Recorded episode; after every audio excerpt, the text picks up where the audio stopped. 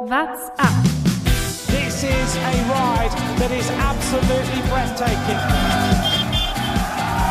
Et la victoire de San Benedge, le maillot vert. Wann kommt die Attacke zwischen Roglic und Pogacar? The absolute fury of a man who wanted the yellow jersey. I think I'm dreaming. Tourfunk, die tägliche Dosis Tour de France.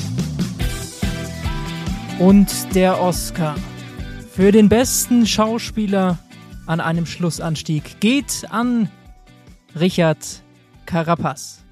Der Sieg allerdings, der geht wie gewohnt an den Slowenen Tadej Pogacar. Die 17. Etappe der Tour de France mit der Bergankunft am Col de Porte. Mein Name ist Lukas Bergmann und heute mit dabei im Podcast Jonas Bayer. Grüß dich, Lukas. Wie hast du das Schauspiel von Richard Carapaz erlebt? Ja, beeindruckende Leistung, oder? Danach haben Wingegar und Pogacar noch gesagt, ja, sie wussten eigentlich von vorne herein, dass er blufft. Aber gut, es hat ja dennoch funktioniert. Er ist nie eine Führung gefahren und hat eine ziemlich saftige Attacke gesetzt, an der Wingegar äh, Zeit verloren hat. Hätte es ein bisschen später gesetzt, hätte es reichen können für ihn, um Wingegar ein bisschen Zeit abzunehmen. Und diese Etappe war natürlich dann so die erste richtige, richtige, würde ich sagen, in den Pyrenäen, wo es dann eben so richtig auch zur Sache ging im Gesamtklassement, der erste richtige Abtausch. Und deswegen wollen wir natürlich auch mal auf diese Pyrenäen genauer schauen an diesem heutigen Tag und was für Tiere da so wohnen. Le regard au-dessus de la Guidoline. Seit jeher wohnten in den Pyrenäen zahlreiche Braunbären. Nach Jahrhunderten der Jagd waren die Pyrenäenbären vom Aussterben bedroht und so wurde im Jahr 1972 die Jagd untersagt. Allerdings zu spät.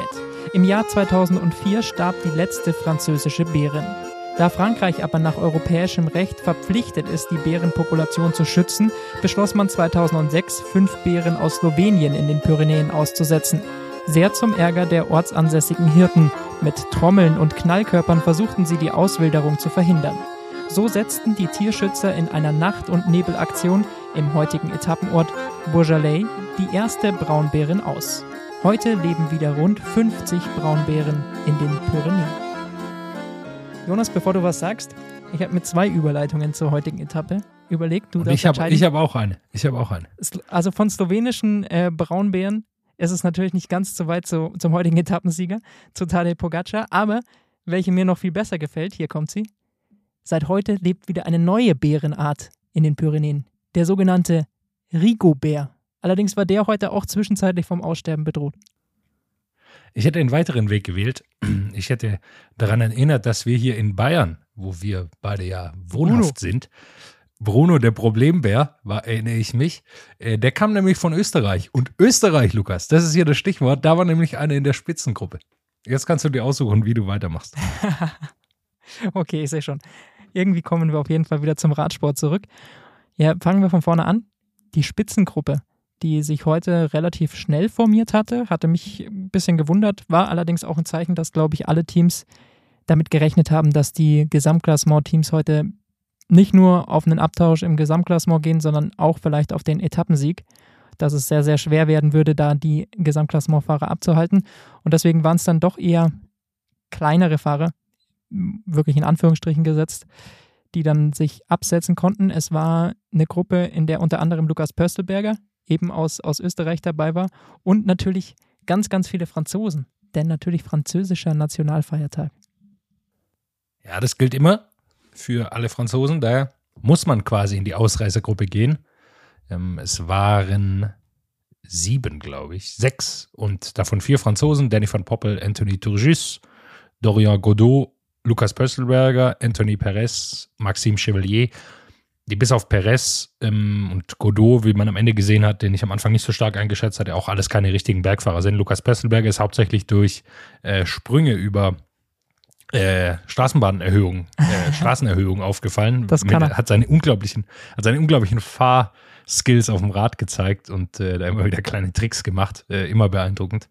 Ähm, sind aber alles keine Bergfahrer gewesen, die jetzt wirklich gefährlich werden konnten. Lag sicher auch daran, dass die ersten 100 Kilometer, glaube ich, einfach flach waren. Und dann ist es unglaublich schwer für Bergfahrer, da rauszufahren. Pierre Rollor hat es am Anfang versucht, ist da, glaube ich, 10 Minuten mit 20 Sekunden vor dem Feld hergefahren. Und das ist einfach weniger erfolgsversprechend dann. In Sachen Sprinttrikot gab es ja so die Überlegung, ob vielleicht die, das ein oder andere Sprintteam Tempo macht, um eben bei der Sprintwertung kurz vor dem ersten Anstieg, heute gab es ja zwei der ersten Kategorie und dann eben den Schlussanstieg der Ohr-Kategorie, aber direkt davor gab es eben nochmal eine Sprintwertung und da war es aber so, dass sie die Ausreißer da einfach fahren lassen haben. Da waren die Sprintteams nicht wirklich interessiert. Klar, dann wurde schon darum gesprintet. Michael Matthews hat sich davor Mark Cavendish und Michael Murkoff und Colbrelli durchgesetzt. Glaube ich, heute nur eine Randnotiz bei dieser Etappe.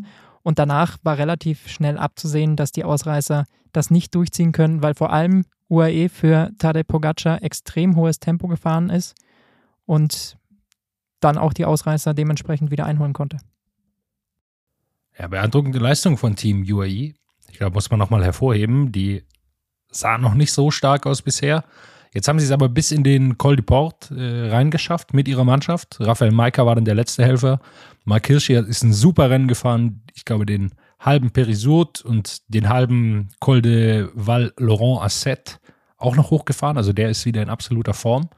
Äh, es hat jetzt natürlich Aufgaben für Tadej Pogacar vollkommen klar, aber ähm, die waren gut drauf und das braucht natürlich Tadej Pogacar auch, um eben die Chance zu haben, heute auch einen Etappensieg zu holen. Es sah fast so aus, dass sie sich das vorher überlegt hatten äh, und äh, Pogacar gesagt hat, Männer, heute ist der, ist der Tag gekommen, ich will nochmal einen, einen Etappensieg im gelben Trikot haben.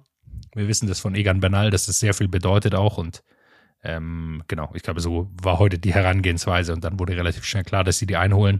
War am Ende nur noch Perez vorne draußen mit Godot und äh, die sind dann zu zweit in diesen Col de Porte reingefahren, aber dann war, war klar, dass sie es auf keinen Fall alleine nach oben schaffen. Bevor wir gleich über diesen Kampf der Favoriten sprechen, möchte ich gerne noch eine Kategorie kurz vorziehen. Les explosifs et les explosés. Denn für mich ganz klarer Ausreißer des heutigen Tages, wir haben ihn schon angesprochen, Lukas Pöstelberger. Der Mann hat es nämlich genau richtig gemacht. Der hat sich gedacht, ja, gut, Österreich, gestern hat Österreich schon gewonnen. Was soll ich jetzt hier am französischen Nationalfeiertag noch lange in der Spitzengruppe hier rumdümpeln und hat sich dann als letzter eben aus dieser Spitzengruppe verabschiedet und hat die drei Franzosen unter sich gelassen. Das fand ich ein sehr gastfreundliches Geschenk von ihm, dass er den Franzosen da die Fernsehzeit überlassen hat. Von dem her absolute Hochachtung vor Lukas Pösselberger, ein sehr höflicher Radfahrer. Ja, ich weiß nicht, ob er einfach, vielleicht hat er auch einfach keine Lust mehr gehabt und hat ihm hat ein Gesprächspartner gefehlt. Wäre ja auch nicht so schlecht gewesen. Ausrutscher für mich. Äh, wir haben gestern über den Wheelie Contest gesprochen und man muss sagen, dass der Wheelie Contest leider schon wieder runtergenommen wurde von YouTube. Die ASO hat sich nämlich dagegen beschwert und ist der Meinung, dass hier ganz klar ihre Rechte verletzt worden sind. Und deswegen wurde das Video gesperrt. Robert Reesing, ich meine, er ist ein Holländer und auch das Video stammt von Holländern, hat sich schon auf Twitter dazu gemeldet, ähm, hat da auch eine klare Meinung dazu gesagt. Ich verstehe es nicht ganz. Die Teams feiern es, die Fahrer feiern es, alle teilen das. Also, und das ist ja wirklich Material, das die ASO selber ja gar nicht sendet, sondern das sind ja, ist ja Material, das tatsächlich hinten irgendwo in, im Gruppetto passiert, wo gar keine Motorräder und so weiter fahren. Und das ist ja auch keine Live-Übertragung. Also ich kann es nicht ganz nachvollziehen.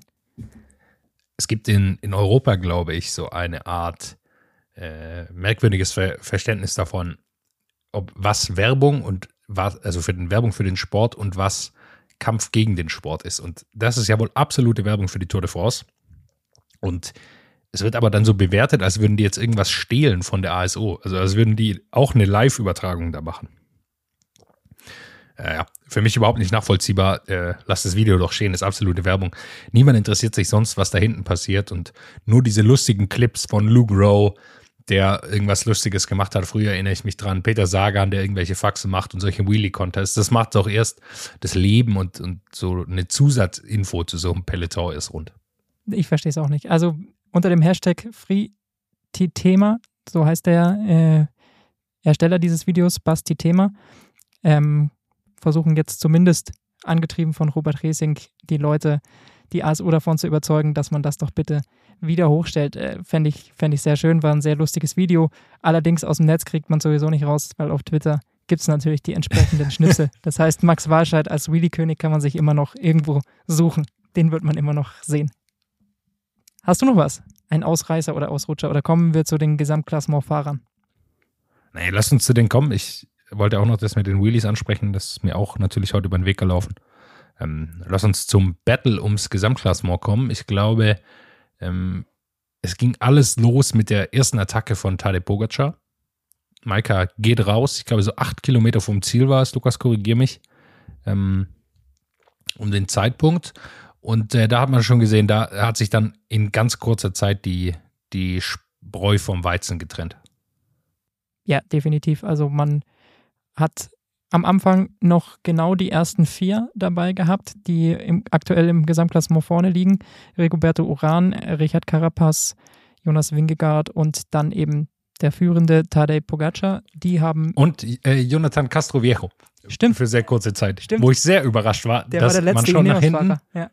Ja, und der ist aber weit gekommen. Der ist weiter als Mars äh, und die ganzen anderen. Martin, Pools und so weiter ist er gekommen. Also das war eine richtig beeindruckende Leistung. Er hat jetzt nicht ewig durchgehalten. Sepp Kuss, das hat man gleich gesehen. Pogacar tritt an und Sepp Kuss hebt wie so die Hand zum Gruß und sagt, danke, das war's für mich. Wir sehen uns morgen wieder. Ja, es war tatsächlich so, dass einige Fahrer vorher schon dem Tempo von Maika Tribut zollen mussten. Also Mars ist sehr früh weg. Luzenko hat es danach dann auch erwischt. Das, glaube ich, waren so die prominentesten Namen, die unter den Top 7 ja noch lagen. Peo Bilbao, der sah heute ganz gut aus, konnte dadurch ein bisschen Zeit gut machen, bleibt allerdings auf Position 10. Und Ben O'Connor war noch äh, relativ stark. Das war dann so ein bisschen die Gruppe dahinter von äh, Bilbao, ähm, O'Connor und da hat sich dann auch eben Gody war noch dabei. Godu, Uran hat sich da dann eben, ähm, als er dann weggeflogen ist, da mit einsortiert. Also das war dann so die zweite Gruppe und vorne gab es dann den klaren Dreikampf, nachdem nach mehreren Attacken dann eben Uran auch weggefahren werden konnte und Castroviejo auch nicht mehr mit konnte. Ja, und äh, Uran hat, glaube ich, einen cleveren Move gemacht. Nicht zu lange versucht, dazwischen abzuhängen, sondern er wusste, dass hinten noch Iguita ist, der heute auch ein super Rennen gefahren ist, der dann viel von vorne für seinen Kapitän Rigoberto Uran gefahren ist. Und äh, ich glaube, von dem hing heute viel ab, dass der Rückstand dann am Ende waren es eine Minute elf hinter Pogacar, Wingegaard und Carapaz, dass der so begrenzt werden konnte, hing sehr viel auch von Iguita ab. Und dann ging das Schauspiel natürlich los. Die Mimik lesen. Pogacar hat immer wieder attackiert, hat sich damit Wingegaard abgewechselt. Die beiden haben das Tempo gemacht und Carapaz hat sich nur leidend als Dritter hinten dran gehangen und sehr, sehr schmerzvoll. Offensichtlich leidend, ja. offensichtlich, leidend äh, hinten dran gehängt. Ah, richtig schön die Zähne verbissen. Er hat den, er hat den Alaphilippe gemacht, oder? Ja. So, wird, so wird Julia Alaphilippe auch. Richtig, nur bei der Tour de France ist es dann meistens auch so, dass Alaphilippe auch wirklich nicht Ja. mehr kann. das ist keine Er ist, Schauspielerei. nicht in der, Sit- er ist meistens nicht in der Situation, äh, überhaupt so zu tun, als sei er leiden, weil dann ist er meistens schon weg. Er macht es ja hauptsächlich wie Carapaz, eben zu sagen, oh, ich kann nicht mehr, ich kann nicht mehr, ich kann keine Führung machen, um dann einfach hinten dran zu hängen. Richtig. Und dann, ja, haben sich die drei immer wieder attackiert. Hauptsächlich natürlich Pogacar und Wingegaard sind aber nicht weggekommen. Carapaz hat jedes Loch dann souveränst wieder zugefahren. Da hat man dann eigentlich schon gemerkt, okay, so sehr leiden kann er gar nicht, wenn er fünfmal so ein Loch so gut zufahren kann. Und siehe da, zwei Kilometer vor dem Ziel setzt Carapaz aus dem Windschatten an und versucht wegzuziehen. Setzt da die Attacke. Zumindest Wingegaard hatte kurz mal dann seine Probleme.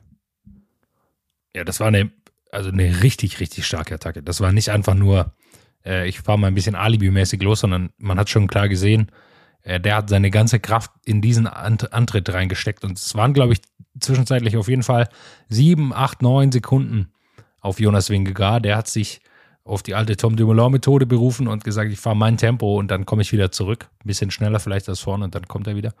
Und äh, so hat es dann auch geklappt. Er konnte wieder auffahren, glaube ich, circa eine, einen Kilometer dann vor Schluss ist er wieder hingekommen.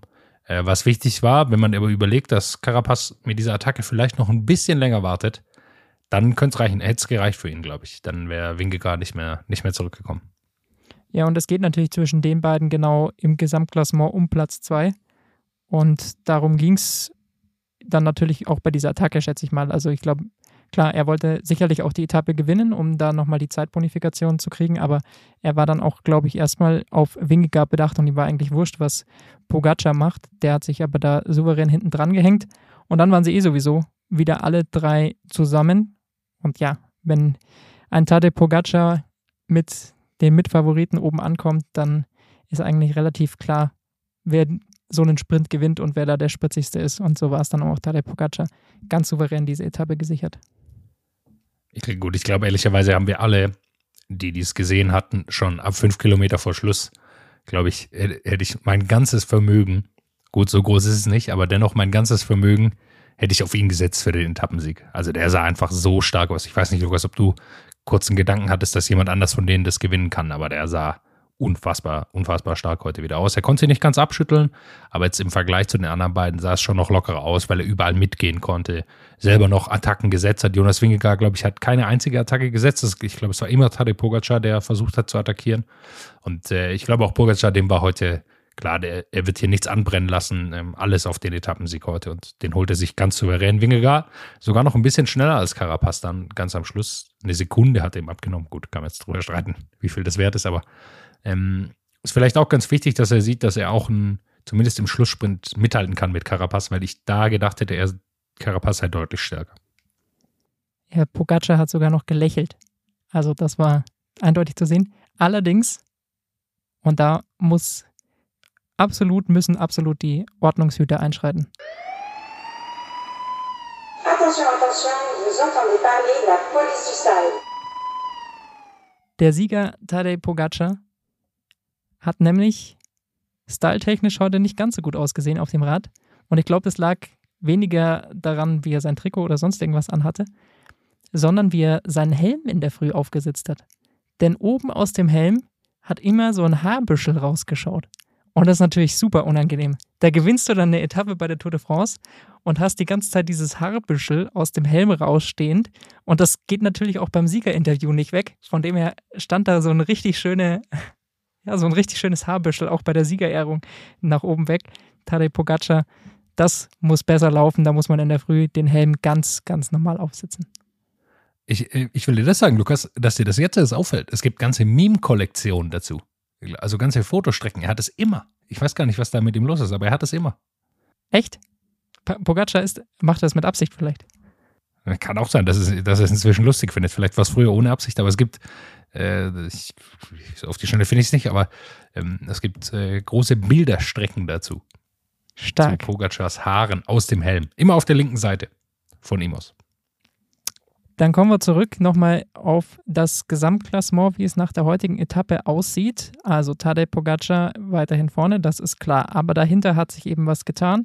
Jonas Wingegaard auf Platz 2 mit 5,39 Rückstand. Vier Sekunden dahinter Richard Carapaz auf Rang 3. Rigoberto Uran, der hat heute dann doch ordentlich an Boden verloren, hat jetzt über eineinhalb Minuten Rückstand auf Richard Carapaz. Für den wird es also schwierig, glaube ich, mit dem Podest, auch wenn Carapaz beim Zeitfahren sicherlich nicht der allerstärkste ist. Und Ben O'Connor, der ist, wie gesagt, heute richtig, richtig stark gefahren auf Rang 5, hat sich da ein gutes Polster vor ja, den anderen dann Keldermann, Maas, Luzenko und Matar, die dann eben auf den Plätzen bis Platz 9 folgen, recht gut erarbeitet. Ja, ich bin mir nicht ganz sicher bei Ben O'Connor. Also, es ist ein Riesenrennen heute gefahren. Aber die halbe Minute auf Keldermann reicht, glaube ich, noch nicht, die er jetzt hat im Gesamtklassement. Ja, ich glaube, da braucht er mehr. Uran könnte jetzt genau die Grenze sein mit Carapaz und wahrscheinlich wird er morgen nochmal Zeit verlieren, die ihm fehlt, dann auf Platz 3 im Zeitfahren. Äh, genau, ich glaube, O'Connor braucht nochmal Vorsprung auf Keldermann. Äh, sonst wird es nicht reichen. Godou ist heute ein super Rennen gefahren, hat sich dann irgendwann verabschiedet aus dieser Gruppe mit Uran, Iguita, Keldermann und so weiter. Und äh, hat einen einsamen Kampf angetreten, sah aber sehr gut aus. Kann also sein, wenn man das jetzt so in der Retrospektive sich anschaut, dass äh, er vielleicht einfach krank war, dass er vielleicht einen kleinen Infekt hatte, kleine Erkältung, deshalb so viel Zeit verloren hat an dem äh, Movontu-Tag. Und äh, jetzt ist er wieder da. Godu, starker vierter Platz. Im Gesamtklassement spielt er keine Rolle mehr, aber hat sich gezeigt und äh, ist, glaube ich, auch ein, ein Kandidat für einen Etappensieg in den nächsten Tagen nochmal. Ich sag, das war der Nationalfeiertag. Da sind alle Franzosen nochmal 5% stärker. Es ist einfach so. Kann durchaus sein, ja, absolut. Vielleicht lag es nur am Nationalfeiertag.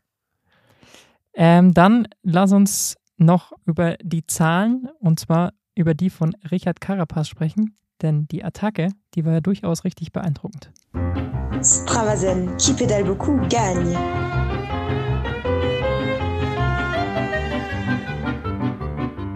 Wir hatten schon angesprochen, zwei Kilometer vor dem Ziel, da kam die Attacke und da hat Richard Carapaz eben äh, richtig nochmal Gas gegeben. Wir wissen nicht, ob die Wattzahlen stimmen, die er hochgeladen hat, sind äh, nicht bestätigt. Allerdings zeigt Strava hier eine errechnete Wattzahl von maximal 953 Watt an. Das würde ich mal sagen, ist eine ordentliche Ansage für Richard Carapaz, der auch so um die 60 Kilo wiegt. Ähm, da fast 1000 Watt zu treten, mal in der Spitze. Im Schnitt tritt er auf diesen letzten zwei Kilometern 400 Watt und zwar mit einer Durchschnittsgeschwindigkeit von 21,8 km/h. Also das ist mal richtig ordentlich. Und dann haben wir natürlich noch Fantasy zu besprechen. Es geht in die heiße Phase. Noch vier Etappen stehen aus. Noch viermal kann man punkten und es wird nochmal richtig spannend an der Spitze. Phil weiterhin an der Spitze. Aber dahinter wird es richtig knapp. Vor allem mit dir, Lukas. Du bist aufgerückt, einen Platz aufs Podium. Bist jetzt nur noch knapp ah, 200 Punkte, ein bisschen mehr als 200 Punkte dahinter. Äh, da könnte noch was gehen, oder? Bist du bereit für den, für den großen Sieg? Ja, ich weiß noch nicht, ob ich den mir da irgendwie holen kann. Also das sind, ja, es, es ist schwierig. Ich glaube, Phil hat noch ziemlich viele Wechsel, was er uns geschrieben hat.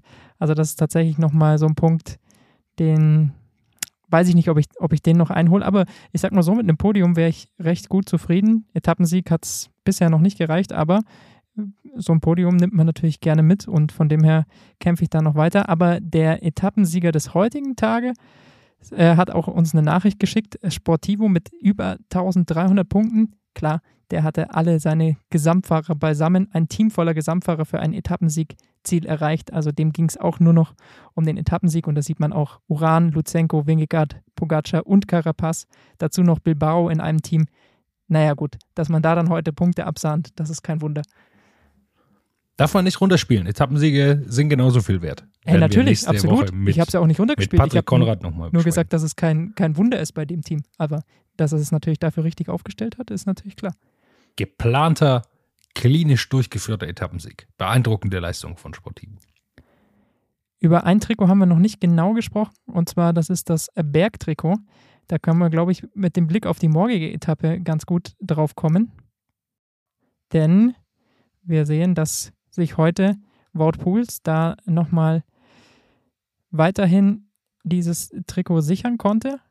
Hat nochmal ein paar Punkte gut gemacht, hat jetzt 78 und Tadej Pogacar hat aber natürlich durch diesen Etappensieg sehr aufgeholt und ist jetzt dort schon Zweiter mit 67. Jetzt haben wir morgen zweimal Ohr-Kategorie und wieder einen Schlussanstieg, der dann wieder 40 Punkte im Ziel bringt, also insgesamt 60 Punkte zu vergeben morgen. Ähm, davor noch zwei Bergwertungen in der vierten Kategorie, aber da gehe ich jetzt mal davon aus, dass den sich keiner der Bergtrikot-Aspiranten holen wird. Also letztendlich sind es 60 Punkte zu vergeben. Wenn Pogacar nochmal gewinnt, dann glaube ich, gewinnt er auch dieses Bergtrikot. Ja, wenn er sich denn, also wenn, wenn keine Ausreißergruppe geht, dann gewinnt er das Bergtrikot. Äh, es, es ist leider auch, auch, morgen wieder sehr gut kontrollierbar, glaube ich, für UAE. Also es ist am Anfang flach, da kann man die Ausreißer an der kurzen Leine halten und dann vielleicht tatsächlich nochmal auf einen Etappensieg gehen. Weiß ich nicht. Vielleicht hat auch Neos das vor. Vielleicht will Carapaz noch einen Etappensieg holen. Also es kann schon sein, dass einige Teams morgen da genug Tempo machen, dass es für die Ausreißer wieder schwer wird. Ich bin gespannt, aber so wirklich schwer ist es eben vorne nicht, dass man äh, sagt, dass das Feld vielleicht die Ausreißer so weit weglässt und keine Lust hat, da nachzufahren, sondern es ist relativ einfach nachzufahren. Das ist gefährlich. Ja, vollkommen richtig. Äh, ähnliche Etappe wie heute, diesmal nur mit dem, eben nicht mit zwei erste Kategorie Bergen, sondern mit einem Orkategorie-Berg, dem Tourmalet, kennen wir auch alle, ganz bekannter Berg, und dann eben nach Luz Ardiden hoch äh, zum Schlussanstieg auf 1720 Meter. Ähm, auch nochmal ein schwerer Anstieg zum Schluss. Ähm, heute war sicherlich die schwerste Etappe, was den Schlussanstieg angeht, aber morgen auch nochmal ein richtig harter Tag. Ähm, vor allem mit der Vorbelastung heute darf man, glaube ich, nicht unterschätzen. Bogacar sieht jetzt nicht so aus, als würde er morgen fünf Minuten verlieren, aber ähm, im Kampf um Platz zwei, drei, vier, fünf und so weiter wird es, glaube ich, morgen schon nochmal zur Sache gehen. Alles klar, dann schauen wir uns das doch an. Also mein Tipp für morgen ist trotzdem Tadej Pogacar, so wie er heute aussah. Wenn er da von seinem Team so stark nochmal unterstützt werden kann, dann glaube ich, ist er auf jeden Fall der stärkste Mann am Schluss. Und wer weiß, vielleicht holt er sich dann gleich noch den Back-to-Back-Etappensieg. Ansonsten hätte ich nochmal Sergio Higuita ganz stark auf dem Plan wenn er natürlich nicht für, für Rigo zu viel arbeiten muss. Aber der sah heute richtig, richtig gut aus. Wenn der in die Ausreißergruppe darf und doch eine Ausreißergruppe durchkommt, glaube ich, ist der ein ganz heißer Kandidat. Absolut. Äh, David Goudy sicherlich, der mehr Freiheiten hat, der vielleicht auch eine frühe Attacke hoch nach Luzardiden setzen kann und vielleicht dann vorne rausfährt. Äh, sowas ist auch immer möglich. Äh, muss man abwarten. Ich bin, ich bin wirklich gespannt. War heute eine sehr, sehr spannende Attacke und äh, Etappe. Und morgen erwarte ich mir Ähnliches. Und nicht zu vergessen, Pierre Roland, die Standardattacke am Anfang vom Berg, die dann gleich wieder gekontert wird und der fällt dann hinten raus. Das Aber heute hat er sie zu früh gemacht. Heute kam sie ganz am Anfang der Etappe. Da hat er sich verkalkuliert. da wusste er vielleicht noch nicht, dass es noch so lang ist. Naja gut, wir schauen uns morgen an. Etappe 18, Bergankunft Lys Ardiden. Es geht nochmal ums Podium. Ich glaube, das gelbe Trikot ist in relativ trockenen Tüchern, aber wer weiß, es kann immer etwas passieren und deswegen schauen wir natürlich morgen auf diese letzte Bergankunft der diesjährigen Tour de France. Es wird spannend. What's up? Der Radsport-Podcast. What's up ist eine M945 Produktion. Ein Angebot der Media School Bayern.